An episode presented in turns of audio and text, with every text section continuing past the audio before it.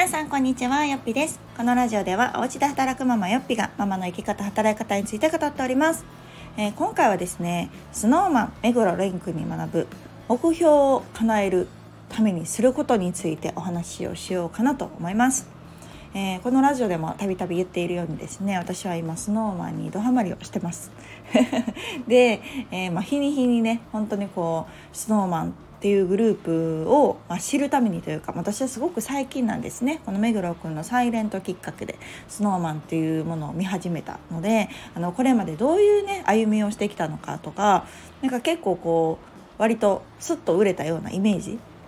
だったんですけれども実は実はすごくねメンバーの中には下積みがね長くてジャニーズジュニア15年もしてるなんていうメンバーがいるなんていうことを知ったりメンバーがね途中加入してとかなんかすごくこう紆余曲折もあったりして、まあ、いろんな苦労もあって今があるんだなということを知ったんです。でまあそのいろんなメンバーのねその家庭がある中で特にこう今バーンと来てるのが、まあ、目黒くんですよね。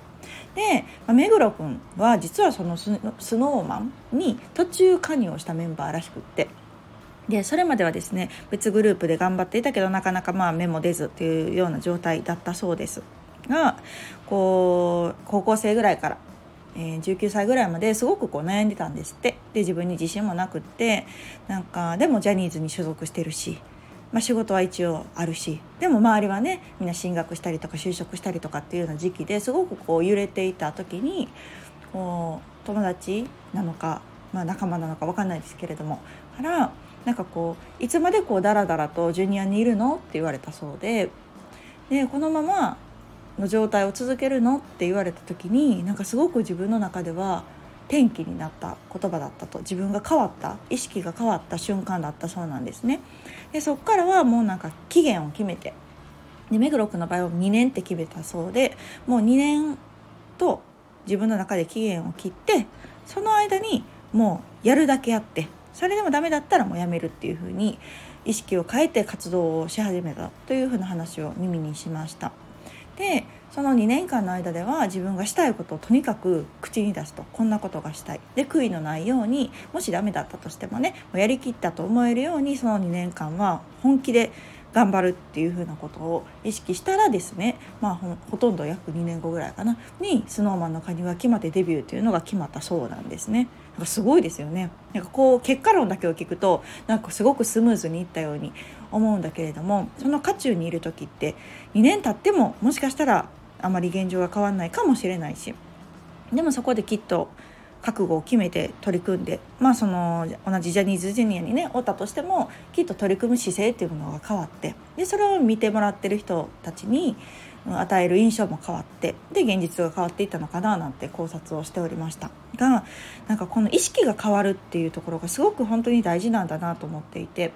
で私もですね、専業主婦で、まあ、今後の働き方どうしようかなと思っていた時にこう、まあ、働きたいという気持ちはあるしできれば家で働きたい。で講師業もしたい。自分で仕事内容とか仕事時間とかをコントロールできる働き方がしたいっていうふうに思っていたけれどもでも周りにそれをしてる人がもうほとんどいなかった。しどうしたらいいのかっていう道もなかった。やっぱり求人があってそこに応募するってわけじゃないですから自分でこうなりたいという道を作っていかないといけない。けれどもその道が必ずしも成功するとも限らないし思い通りになるとも限らない。っ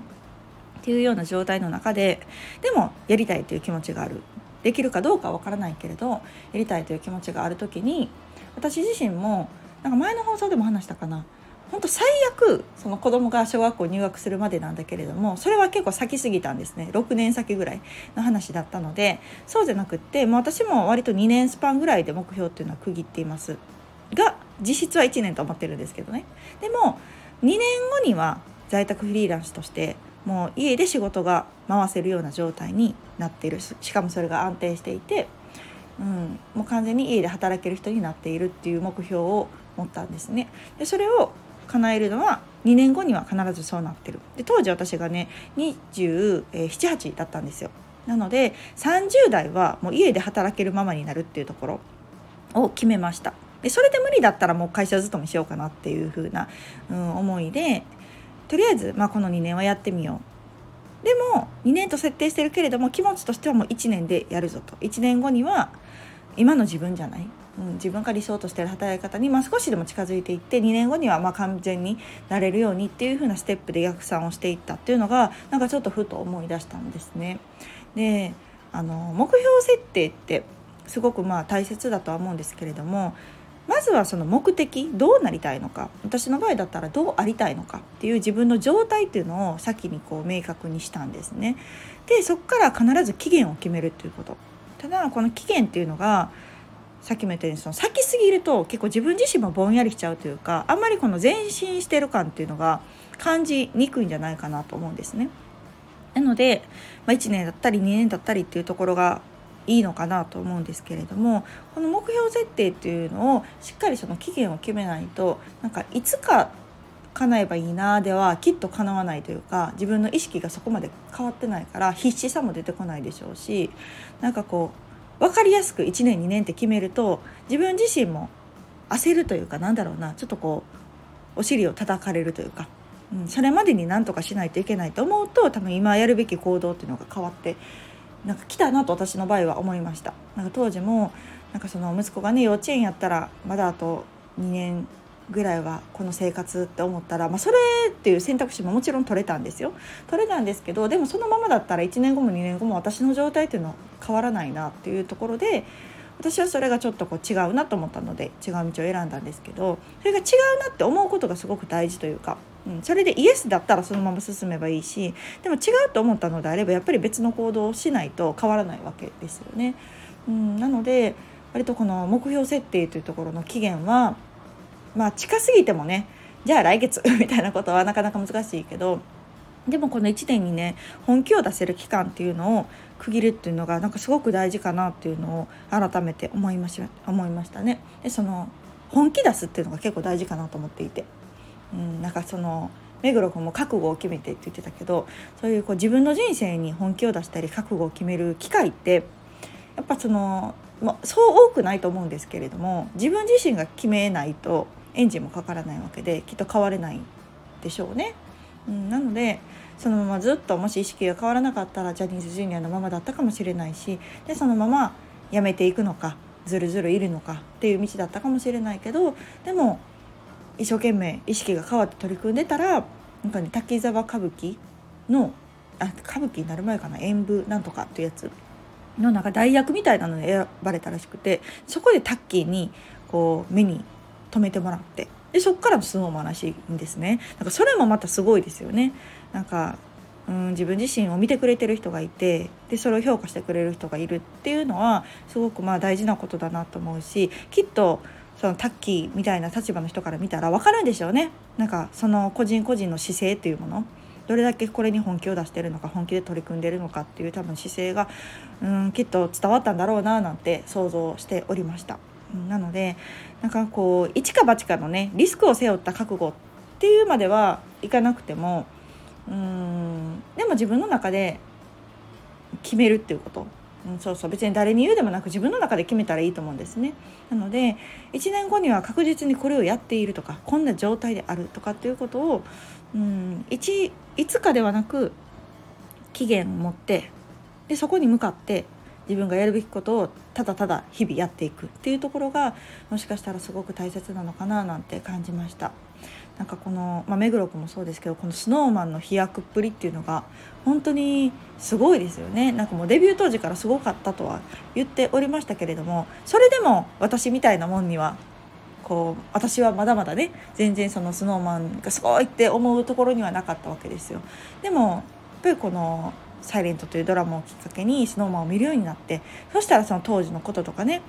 うん、どれだけやってきたのかどんなことをしてるのかっていうのを見る人が増えるとその輪がどんどんどんどん広がってパワーっていうのが出てくるっていうのがなんかすごくこう皮を向けていく人たちなんだろうなっていうのをすごく感じてよりファンになりました。なんかこの年でねファンになれる人がしかもみんな年下だし、うん、いるっていうのがすごいなんか私自身も毎日が楽しくなったなと思うし誰かにこの応援してもらえるとか応援するみたいなこの関係性っていうのもなんかすごく、うん、いいなと思いましたね。なかなかこうビジネスとかしていると完成形じゃないと見せたらいけないとかねその途中過程は未熟な姿はできるだけ隠してっていう方が多いと思うんですけれどもでも私は割と言ってるのはそうではなくって未熟な姿こそ成長過程にこそ魅力があると思ってるのでなんかその過程とかもねまさにこのジャニーズの人たちとか特に SnowMan とかっていうのはなんか表してくれてる YouTube とかでも発信してくれてるのでそれで余計にね応援したくなったりとかハマるっていう方が多いんじゃないでしょうか。なんか今回はすごくあのメグ君の話を聞いてあすごい人やなと思うしあなんかそういうね自分の人生に本気を出す覚悟を持つっていうっていうなんかその気持ち、うん、がみんな本当は大事なんだなと、うん、自分がね人生で動かせるのは自分だけだしよくねそうそう SnowMan のキャッチにあるんですよ。この人生の主人公は僕だみたいな歌詞があって。だから本当にそれやなと、の中のね一般的なところに違うなって違和感を感じながら流されていく人生ってやっぱりもったいないしその責任はね誰も取ってくれないのでやっぱり自分自身が自分自身の人生を認めてこれが楽しい毎日充実してるって思える人生にこう舵を切っていくっていうことがすごく大事なんだなっていうのをこの34歳女性 感じました。のでなんかね多いですね。この年下の子から学ぶっていうことが本当に年々多くなってきたなと思いますがそこはねあの大切な気づきとしてしっかり受け止めて年齢関係なく何歳になっても挑戦をし続けていけるように私も頑張りたいなと思います。ではまた次回の放送をお楽しみに。さよなら。